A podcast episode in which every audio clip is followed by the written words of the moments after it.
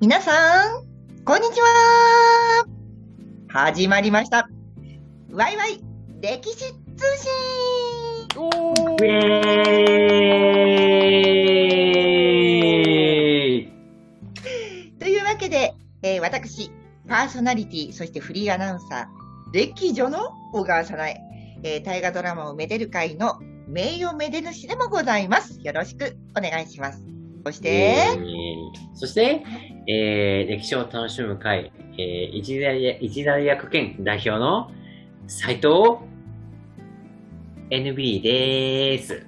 おおちょっと弱いね、今よろしくお願いし日。ああ、あの、甘えん坊バージョンできましたね、今日はじゃ 可愛く言った。あ。もう3パターンぐらいしかないから、このか人まってかまって出来上が りです。そして、はいはい、そして、えっ、と、歴史を楽しむ会の副会長にして、えっ、と、企画戦略部担当、そして、歴史を楽しむ読書会の主催をしてます、マイットです。じゃあ、今日も皆さん、最後までお付き合いください。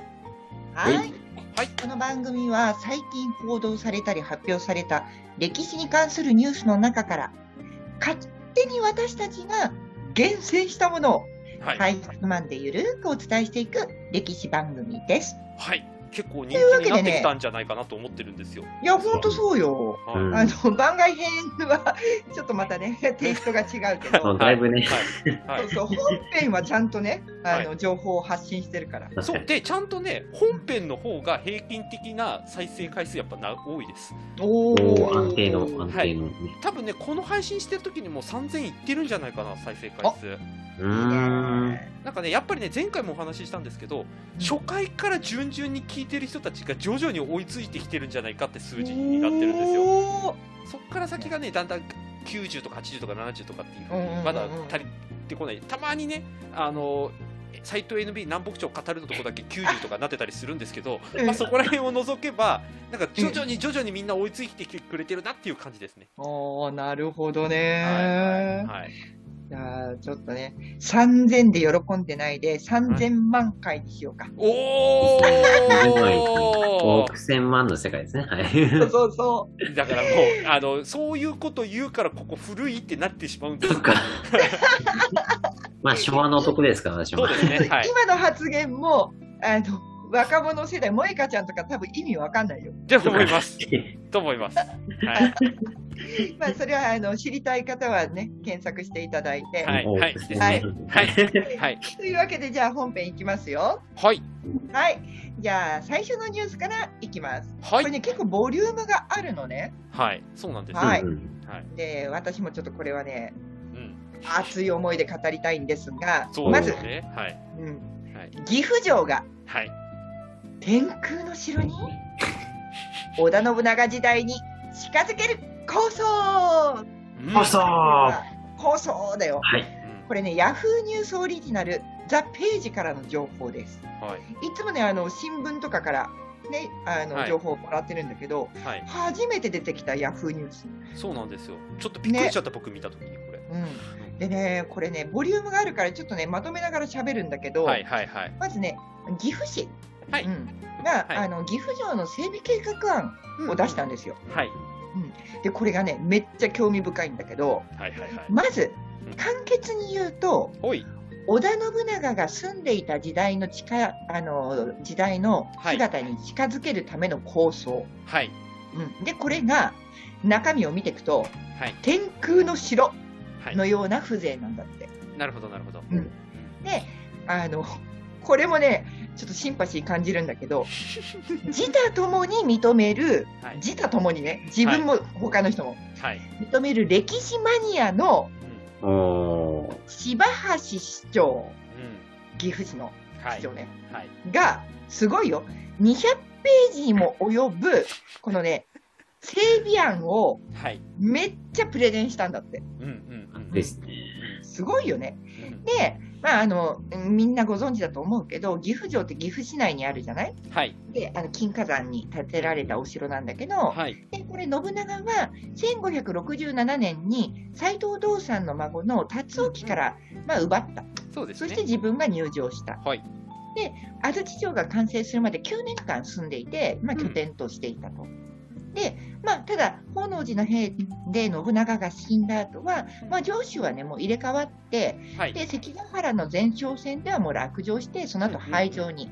はい。なりますね。はい。で、まあ、江戸時代は、尾張徳川家の管理下になって、はいで。も明治時代になったら、もう今度、宮内省の管理下となって、公園とかになっちゃってたと。はい。で、まあ、ざっくり言うと、あの1900年代になってから、あの天守台がね、あの復興で建てられたりとか、まあ、でもあのその後消失したりとかで、戦後にまたコンクリートで作ったりとかっていうことで今に至る。はいまあ、いずれにしても岐阜の人にとっては、もう市のシンボルっていうことでおなじみの存在なんだけど、そうですね。はい。うん、ただ、これね、私も行ったことあるんだけど、はい。ロープウェイで金華山の上に登って、そこに、あのーまあ、天守閣があるという状態なんだけど、はい。あのーもうね、この市長、市長愛を感じるなと思うんだけど、そもそも、はいポツンと一軒家みたいに、天守閣を作ったところで、はい。それね、あの、なんちゃってなわけですよ。しかもコンクリートだし。はい。うんそうね。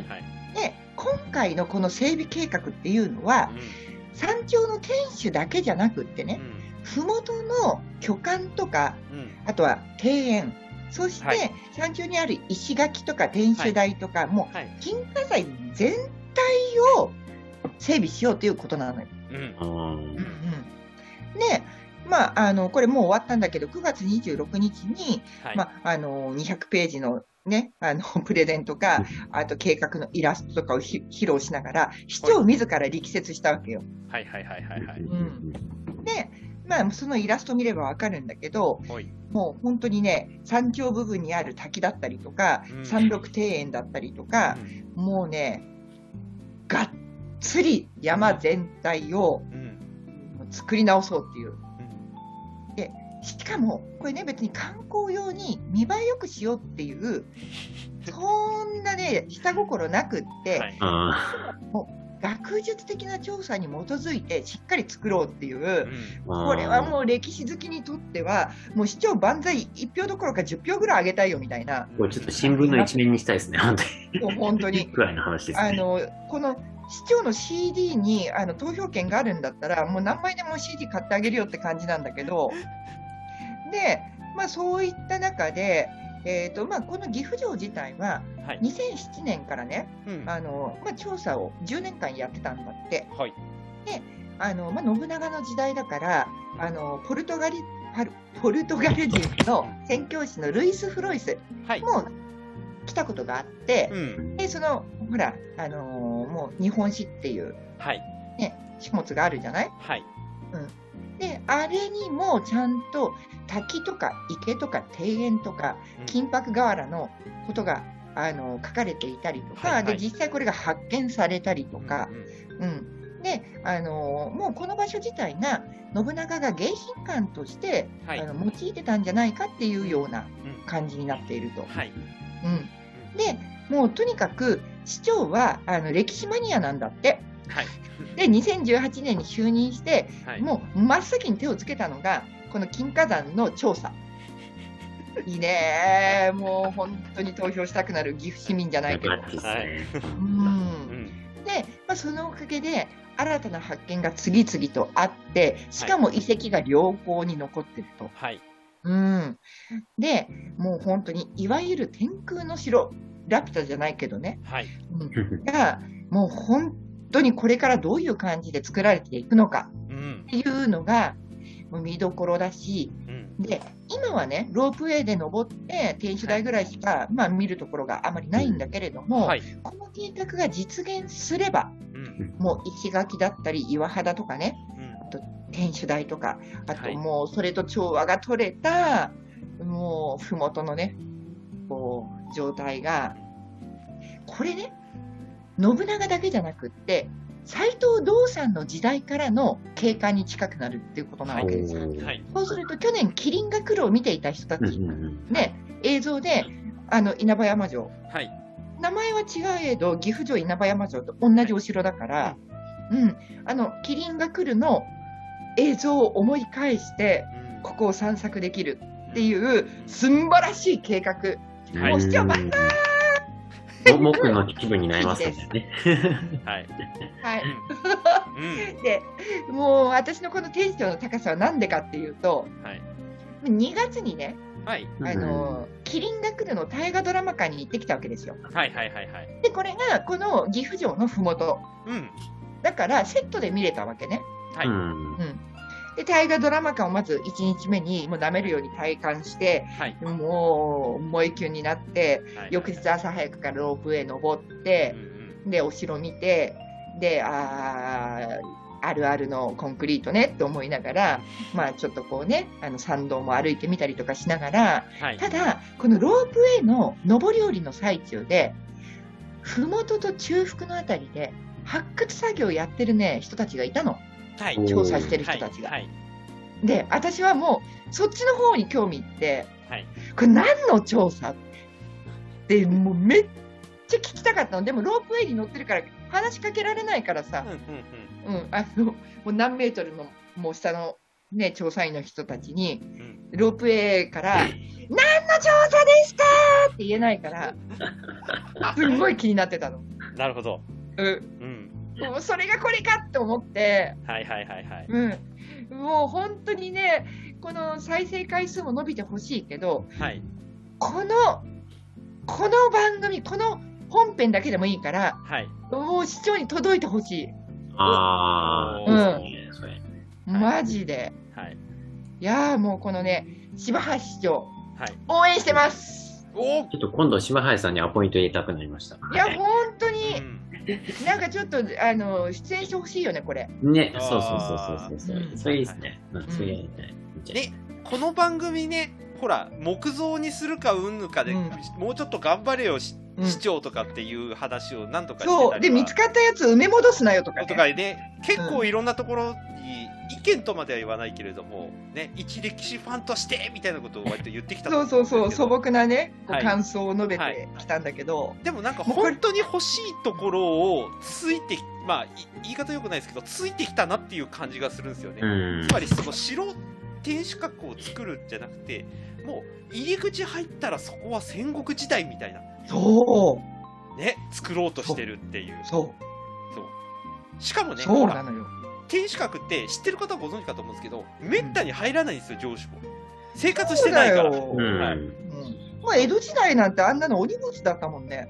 そうですようんえあ行けるのっつって維持するのめんどくさいから壊そうぜみたいな。でももうあるしうんもうそもそもね下のところで暮らしてますからめったに行きませんからっつってで途上しますって言ったら山城だったらみんな走って登んなきゃいけないみたいなよくわかんないフルマラソンを経経験してる 城もありましたか らね。なんでトレイルランニングみたいになって今る。もやってるっていう。そうそうそう。だって、江戸城だって火事で焼失して、結局、ね、再建しなかったじゃないはいはい、うんそうでしたうね。ん、天守。はだい。からそれくらい平和な時代にはいらなかったっていう。そう、うんそうなんですよね。う。うんん。お城っていうと、どうしてもみんな天守閣を思い浮かべがちだけど、うんはい。お城って天守閣のことを言うわけじゃないから、そうなんですよ。うん。そうなんですよ、だからもう、このね、う。はい。岐阜市長ははい本当に素晴らしい、うん。分かってらっしゃる。絶賛、はい。自他ともに認めるマニアっていうのは、はい。本当にね、あの認定マークあげる、よくできましたっていう。おーそうワイラジ認定していいよ、これ。ワイラジちょっと認症症状作って持参しますから。定。いや、本当に、お表彰状であげたいね。いーはいでい。すね。これ、これも古いからヤングにわかんないけわど。かんないけど。 はい。というわけで、まあ、これ本当にとは言いつつどうなるかわかんないですけど、ちょっとね、これは続報があったらそう追っかけたいですね。もう、もう、あの、随時ちょっと目が離せない情報だなと思って。はい。これはちょっとはじい。ゃあ追っかマけイてトいきさん、まチしェッょうクお願いします。はい、わかりました。はーい。はい。というわけで、じゃあ次のニュースいきたいと思います。ははいい。ははいい。これもね、今、ドンピシャなんだよね。そうなんですよ。うんはい。うん田辺県。貴重な資料。まず田辺県って何と思うと思うんですですけど、ね。はい。そう150年前の氏子札。はい。これが、歴史館で展示ということで、はい。紀伊民法よりの情報です。はい。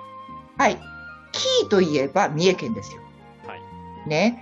で、あ、三重県で、ま、間違えた。和歌山県。まあまあ、両方かぶってるけ和歌ど、山まあ一応和歌山県にしておきましょう。は。はいはい。えー、和歌山弁。 動揺してもう混ざってる。和歌山県田辺市。はい。はい。あの、この市の歴史民族資料館に、はい。田辺県と記されたうん。木製の氏子札が展示されていますよ。はいはいはい。ーうんでこれはねあの市にお住まいの男性の方が寄贈したものなんだけれども、はい。はい。この田辺県はってい。いうのははい。廃藩置県はでい出来上がったはい。県なのよ今そうのですはね。いはい都道府県の。はでい。これが150年前に誕生して、はい。なんとはい。わずか4ヶ月で廃止された県うん。その氏子札はい。がこのわずかな4ヶ月の間に発行されたっていうことですんごい貴重な資料なんですよ。はい。そうなんレですアよで。すね。うん。で、まあ、和歌山って言えば、以前はね、紀伊の国、はい。あとは紀州徳川家っはい。ていうことで知られてると思うんですけども、はい。で、廃藩置県の後、はい。これが、あの、田辺と新宮うんうん。がね、枝分かれして、はい。はい。和歌山県、田辺県、新宮県うんうんうん。になったんですよ。ほい。うん。まあ、あのー江戸時代もね、紀州徳川家とはいえ、うんえっ、と、田辺と新宮には市販が置かれていたそうんでですすね。。ありました。はい。だから、それを元にして県分けをしたみたいなんだけれども、ほい。まあ、まず、明治4年に廃藩置県がありました。はい。が3つ生まれました。はい。でも、すぐに廃止されて合併して新しい和歌山県が生まれました。はい。ということなんだけど、こはいの田辺県、はいね、7月29日に誕生して、はい。 11月22日に廃止。はい。夏に生まれて冬を迎えるまでにさようならっていうお。ー。うん、で、この氏子札っていうのが、あの、太政官布国によって、うんまあ住民の、まあ、あの、小国、生まれた国、あとはい生命、あとは住所、うん出生年月日、あと、これ時代感じるなと思ったんだけど、い父親の名前、はあ、大事です父ね。だけかって思うんだけど、はい。を、あの、今でいう町長とか村長に届けを出して、はい。で、そこから神社に行って、神社から交付される氏子札はい。なんですよ。で、まあ、今でいう身分証明書はい。うんとお守りが兼ね備えられたようなはい。感じね。マイナンバーカードにうんなん。か、あの、お守りついてるよみたいな。はい。はい。うん。で、えっ、と、これね、あの、寄贈してくれた男性のはい。古い自宅の神棚にあって、30年くらい前に見つかってたんだって。ほいた。だ、今年が、その、県発足から150年っていうことで、はい。まあ、寄贈、あとはまあ保管もね、あのいい形でやってほしいということで渡したみたいなんだけど、はいまあ、それよりも何よりもすごいのが、やっぱりこのたった4ヶ月の間でも、うんちゃんと県が発足してすぐに、この整備に取り掛かっているっていうところなのよ、うん、ううんん、うんそうですね。スピード速い。はい。うん、だって、本当にね、遅い自治体とか、やる気のないあの観光庁なんかだと、はいこれ、4ヶ月で何も動いてないってことはありえるわけで、ありますね。それがたった4ヶ月の間にやれてるっていうところの凄さっていうのを、さあ、コメントはどなたが行くんでしょうか。じゃあ、どっち行きます斉藤さん、じゃ あ、そうですね。あ。はい。まあ、あのー、うん。なんだろう。あの、え、やるのマねイトマイトさ んどうですかマイトさんどうであすか僕、僕でいいのね。はい、わかり ました。はい。これ、あのー僕、前もお話したかと思うんですけど、あの、出生富山なんですよ。あそうね、はい。で、富山も実は、一回石川県と一緒になって誕生して、分かれてるんですよ。うんうんうんで、みたいな、結構その、半、一回、半から分かれて県できたんだけど、もう短い周期で合併したり、新しいのになったりっていうのが、ここ結構起きてる時期ではあるんですよね。そうあの私、宮城県だけど、はい。宮城県も北部にはい。水沢県っていうのがあったのよ。うん。うん、うんだからあの岩手県とはい。宮城県の,、はい。あの中間地点にはい一つ間に県があったっていう。はいはいはいはい。うんうんだからねそういうのもあって、でもこれ、まあその時代はいろいろあったよねどころではなくて、それこうそん平成の市町村合併でも似たようなことがやっぱり起きてはいるんですよ。でこれも実は、まあ、あんまり大きな声では言えないですけど神奈川ほぼ神奈川とかほぼ埼玉なのに東京都にくっついたところとかもやっぱりあるわけ ですよ。はいはい。それは東京の方がいいからっていうやっぱり理由なんだけど土地柄で言ったら例えばその住民の文化度とかうん。あの本当は山経てなぜか同じ県になっているとかっていう、うんうん結構今考えてもへみたいなところだけど、うんあの理由がやっぱりいろんな山積しながらくっついてるっていうようなことが起きてる中で、ここはとりあえず県として独立させるために行政頑張ったねって記録をやっぱり一回出してる。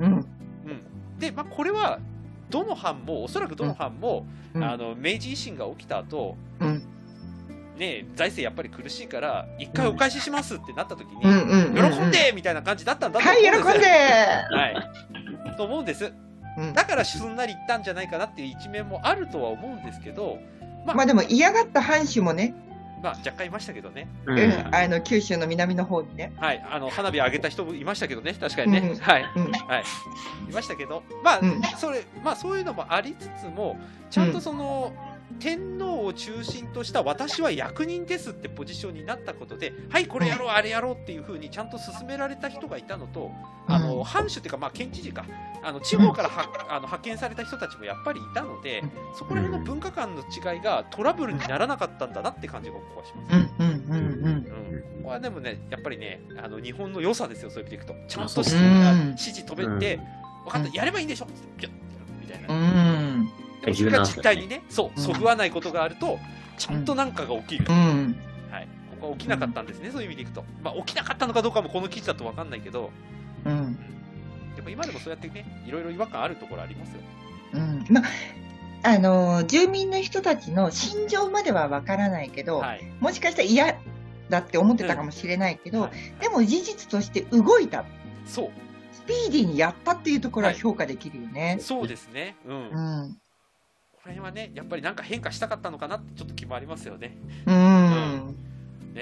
もしもしかしたらもうね、和歌山のとあの市民になりたいみたいな人もいたのかもしれない。あ、そうですね。うんああの、それこそ、あの、和歌山って大阪に近い方と、はいはいうんあ、と、あの、三重県に近い方とあるじゃない、はい。で、あの、私もちょっとこれ、うろ覚えだから、どっちがどっちって今ちょっと明言できないんだけど、はい。あの、飛び地であ隣接してないのに、はい。確か和歌山県になってるはい。ところがあるんだよね。ほうほいほいほい。ごめん、あの、もしかしたら、あの、飛び地で三重県かもしれないけど。あ、なるほど。はいはい。まあまあまうあ、んそれは。はい。うんはい。で、これなんでかっていうと、はい。そこの地域っていうのは、はい。標高の高い、険しい山奥にある、はい。あの、地域、集落なの。はい。で、これが、あの、急流、川でね、はい。あの、山で切り出した材木を、はい新宮に、あの、の、はいはいね川から流して、はい。はい。あの、取引をしてたわけよ。うんはいで、新宮は、あの、その材木の集積地として、交易の場として栄えてたのね。なるほどなるほど。で、そこの山奥の人たちは、はい。買い物するのは全部新宮。うん。うんうん。で、道路もっていうより、もう山道だから、はい。あの、川で行き来した方が楽なわけよ。はいはい。うん。だから、急流を下っていくこともできるしう、んうんうんその急流を登っていくこともできる。とにかはくい、船に長けてる人たちだから、はい。うん。だから、あの、線引きをされたときに、うんうん。ごめんね、これ、あの、三重と和歌山が逆だったら申し訳ないんだあけ、ど、これね、今、今調べました。和歌山の飛び地、北山村ですね、これ。でしょでしょ、はいそう。だからは、いはいあの、うん、わかりま地図で分けると、はい和歌山にん接してないの。そう、接してないんですね。なのにこれはい。三重県の中にポツンと和歌山県がある。はい。そうですね、で今。これは今見てますいもうその昔からの、はいその道路つながってないけど、川でつながってる、文化がつながってるっていうことで、すうん俺たち絶対和歌山県っていううん強い意志が働いてこうなったのうんよ。うんしかもあそこって奈良県もつながって接してないですから、ちなみに。北山村って確かなん下北そうで山す。村奈良とみみたいな三重に囲あのそう囲そまうれてそうますそね、う。奈良と三重と和はい歌山がなんかすごいことになってるそうそうそう。はいはい南朝伝、南朝伝説で有名なああ、さすがさすが NB。おーはいはい。はネ いタ。はいでした。 なるほどなるほど。うんですね。うん うん。いや面白いこれも。お上のご意向に、あの、まあ、心情的にどうであれ、きちんと従うっていう、こう、日本人の特性っていうのはちゃんとありながらも、はい。もう、いや、譲れないものは譲れないっていうことを形にした人たちもいるっていうねう。ん。いいですね。うんいい話だ。でしょう、はい。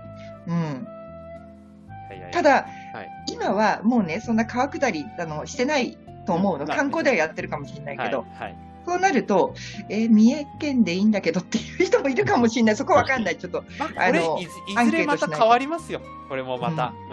うん。もう今ほら、道路でね、車で行き来ができるから、はい。そうですうん、ね。うん和歌山唯一の村っていう書いてありますね。そうそうそうそうはいはいはいはいっていうところでしなるほどた面。白いですね。はい。でしょはい。じゃあ、面白ついでに最後のニュースいっちゃいますね。はい。いやじゃあはい。えー、武士を描いた約200年前の落書き。おーでこれは熊本地震の復旧工事で出土。はい。ということで、毎日新聞からの情報です。はい。で、2016年の熊と熊本地震で、はい。ね、これ復旧工事がされてたんですが、いそこで見つかったはい。文化財などを展示する企画が、はい。これ、今ね、行われているんですけれども、はい。はい。これが熊本県の益城町。はい。これの交流情報センター、ミナテラスで開かれてます。はい。はい。で、地震で被災した町役場、この町役場の跡地から出動したっていうのもすごい ねえー。えまあうん。ね弥生時代の亀缶など39点。すごいね、亀缶39う点。ん、これはすごい。うん。すごいよタイトねル。じゃないけど、これすごい。そうそうそうそう。確かにそう。うんうん、で、まあ、町内でね、見つかった、はえい。っ、と、お寺で見つかった、漆喰の壁に書かれていた落書き。うんうんはい。で、これが、江戸時代の文化からはい。天保年間うん。の間のもの。はい。うん、で、俳句と一緒に武士の姿をユーモラスに描いた 絵、はい落書きね。はい。これが残ってるんだけど、はい。まあ、200年前の人たちの教養の深さもはい伺えるっていうものなんだって、そうなんです。でこれ、あの、皆さんにね、画像をちょっと、この二人には画像をお見せしていそうるんで。そうそう見た見た、はい。うんえこれ、さはい。一般人の落書きなのにはい。ちゃんとね読み書きができててそうそうそう。そうでなおかつ絵心もすごく上手で、うん、そうそう。そううん生き生きと描かれてんだよねはい。そうなうんでんす。はい。あの本当になんていうのかなただの落書きうん。よくあのなんか文化財にはい。あの自分の名前彫っちゃったりとか、あいあい傘書いてるやつとかそうね。そう そう、ああいうのじゃなくって、あ本当になんかね、あの漫画でも描いたみたいな、はい。うん、うん。絵が描いてあって、はい。絵心もあるしう、んすごいよね。 うん。で、まあ、あのーこの展示されているはい。ところのね、あの担当者の方は、はい。亀缶が5機うんを一度に見ることができる機会はまず珍しい。はい。で、さらに、江戸時代の人たちの落書きからは、はい。筆遣いだけでなく、息遣いまで感じられうまいるという話をしていて、うまいこれがね、11月28まで、なんと無料でー見られるえーですよ。すごいな。というわけで、斉藤さん、お願いします。はい。はい。えっとですね、前もですね、別のところでなんか落書きの話をなんか。やりました。ね。記憶がはあるんですけど、ああ、間違った、私そうそう、やってますけど、い。はい。まあ、それとちょっと通ずるとこもあるんうんうん、そうそうそう。ですけ。ど、はうい。んあのー、し、あの、なんだ、この前、善光寺、長野善光寺っていうところなんですけど、うんうんまあ、そこも結構ね、あの、まあ、場所はね、あれですけど、やっぱり、江戸、江戸期くらいの落書きがめちゃめちゃ多くてですね、おはいはいーまあ、それの話をちょっと思い出しまして、こうのんニュース。うんうんはいはい。えやっぱりその、ね、落書きで落書きだと思うんですけど、うんで、当時のその江戸期のその落書き、なんだろうな、はこう、こうだったというかうね、んその現代の、その、ね、足元のその、なんだ、落書きはね、こうだみたいな。はいなんかそれぞれその当時の人たちのそのね、はいその筆遣い、気遣いじゃないですけど、うんまあ、教養だとかね、うんあの、なんだろう、まあ、感性もあるかもしれないですね。どういう、ね、感覚で落書き書いてたのかとか、なんかそういうのを見比べたりするとすごい面白いなっていうのをすごい感じうて。んうんで、あのーなんだ落書きね、ここで、あ、そうそうね、あの、ちょっと私も画像ちょっと見ましたけど、なかなかあのね、イラストと、まあイラストとか映画か、はいあれもな、なんだろう、はいなんか、あああいうのって意外とその、あれは落書きっていう感じでしたけど、あれを少しね、こう、なんかうまく線でつなげると、はい。たまにあの肖像がね、ぶ武士とかいろんな人の肖像がでもうん、うんうんはいたまに落書きに近いのあるじゃないですか、なんか。はいうんうんえ、何これみたいなあのうん 肖像があるじゃないですか。ななんかそれに近いものを感じたのでう、んまあなんか当時の人たちのなんか、え、え、うまいなみたいいや、本当絵心があるよね。な思いましたね。うん、本当これね、あの、ラジオだから音声だけで本当に残念なんだけど、うんこれ本当見ると、ほーって思うよね。うんそうそうそうそう。はいそうそうそそううそうそう。だから僕らの考える落書きじゃないんですよね、これもはや。そうそう。あ、そうですね。うんえっと、これはあれですね、あの、なんだっけ、中世はいつもハードボイルドってあの清水さんの本にも書かれていましたけれども、うん、あの当時の落書きっていうのは今でいうところのあの絵馬に近い感覚だったっていうああ、なるほうど。んこれ実際お寺の本堂に書かれてたんだもんね。そうですそうですそうです、うんだからきあのなんていうかな俺の存在を世界に示すぜみたいな落書きのレベルではなくて、うんどちらかというとなんかそのここに来た記念にみたいな感じのことを、うんしかも自分が普段言えないようなことを書くことで、まあうんお寺のお寺にちょっと清めてもらうみたいな意味合いもあったんじゃないかっていうことをああ、言わなるれてほいてど。うんはいそうですね。だからまあ確か落に書きは落書きですあの書いちゃいけねえっていう意味では多分書いちゃいけないんでしょうけどでもこうやって残ってるってことはなんだしょうがないなじゃあこれも一緒にねあの、うんありがたい教えの中でみたいな風な意味合いがあったのかなと思うとちょっとね、僕らのそもそも落書きをどうこうっていうよりも書く内容よっつって ねそう そうなの。だからね、あの、本当に、口汚い落書き、ペンキとか、はあいのスプレーとかで、はい結構現代はあったりするじゃない、はいなんかファックとかさ、はいはいはこいれ流していいかわかんないけど、はいでそういうのじゃなくて、俳句っていうところがね、はい教養あるよね。そううおんっ。しゃってますよ出来不出来はともかく、うまいはい下手はともかく。はいはいうんいやーだからこういうことですよ、やっぱり。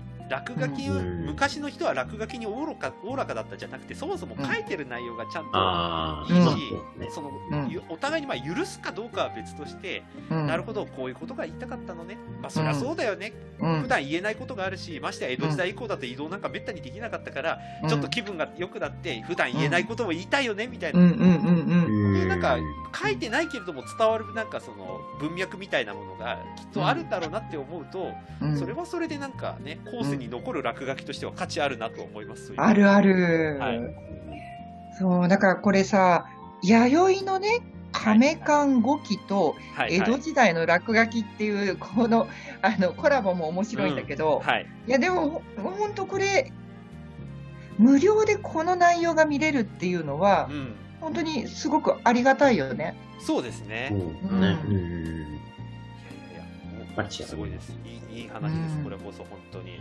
なんかね、あのお寺さんで思い出してましたけどね、千社札もね、なんか似たような性質なのかなと思いあまあ、はす、いね。はいはいはい。ううんんうん。ありそう。あれも今は貼っちゃいけないって、そのね、どこのお寺さんも言ってまはすけい、ど、そうですね。ううん。うん。うんあれもね、行ったんだって証っていうね。そうそうそううん。うんうんだからそれはでも、ね、落書きって言っちゃいけないんだろうなって本当に思います。見ていくと。うまい別の言葉作りたい、本当に。うんそうそう、そうだね。落書きっていう言い方にしちゃうと、どうしてもなんかこイう、イメージするのが、本当まあにまあそうですね。うんね、教教養もない、はい。なんかこう、ちょっと、どっちかっていうと社会の迷惑的なそうそうそう。イメージがあるけはいど、はい。ううんん、なんか別の言い方をね考えたし、うんなんだったらこの番組ではこれは落書きって書いてあるけどこれは落書きではないと僕ら思ってますってなんかいいことも当てはめられたら多いいですね。確かに確かに。いっそのこと楽勝とかでいいんですかね。あー 確かにそうだよね。うんまあ楽勝だとまた意味合い違うんだよなこれがまた。まあまあまあ、うんはい。うんうんじゃ正あ、常風味になそっちれゃうをかどういうらはい。表現がいいかっていうのは、はいリスナーの皆さんにもぜひおお伺いしたいよね。そうですねそう。これはちょっとねまた考えていきたいですね別の企画でね。うんはい。はい。はいそというわけで面白かったね今日もうん集めといて言うのもあれだけど面白かった。 え本当にね、はい情報収集係前さとす。がね、そはれいにそうなんで素晴らしい。はい。うんいやー面白かった今回も。じゃあというわけで、い次回はまたどんなニュースをお届けできるか、はい。皆さんぜひ楽しみにしていてください。はい。ありがとうございました。皆さんありがとうございました。イエーイ